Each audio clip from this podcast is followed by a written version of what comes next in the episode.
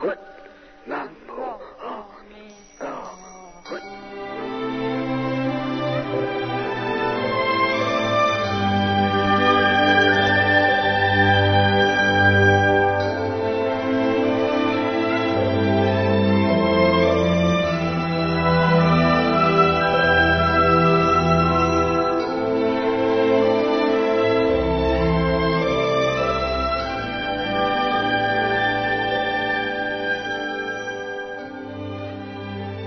广钦老和尚开示录，承天禅寺制作。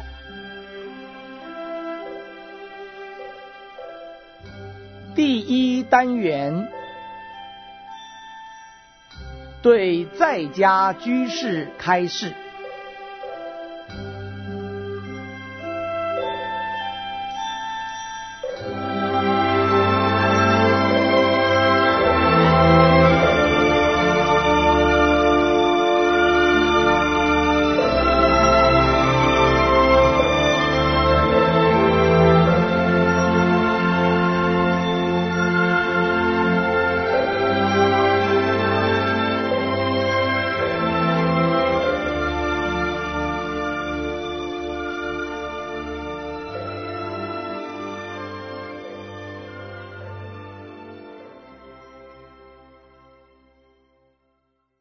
有一天，老和尚叫一位白发苍苍的老人去山门口割草。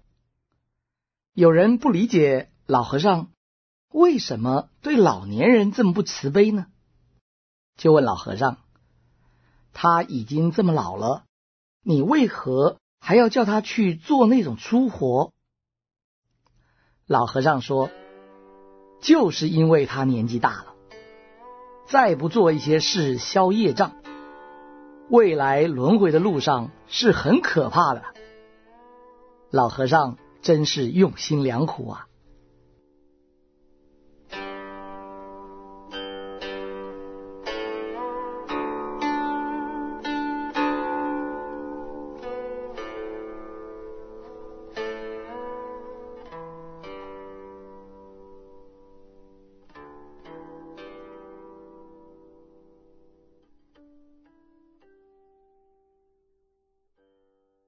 中国历史文化讲礼义，有大圣、小圣佛法。人如无礼义，学佛较难。中国自古有礼义忠孝，顺道而行，则社会安定，国泰民安。现代花花世界要得人身很不容易。如不讲礼义忠孝，即使得个博士，也难以救人。博士学一些有色相的、有生有灭的东西，不能究竟解脱，无法救人。眼所见，有生必有灭。古之圣贤有礼义，照规矩，世界太平，可救人。居士到佛寺供养财物，是为了种福田，要做到无相布施，功德才大。就是不执着布施的人物及受布施者的相，这样功德才大。居士到佛寺念经拜忏，要诚心，要放下。不要人在寺里念经拜忏，心却挂念着家里的儿女。儿女自有他们自己的福报，要虔诚学佛，不要挂碍他们。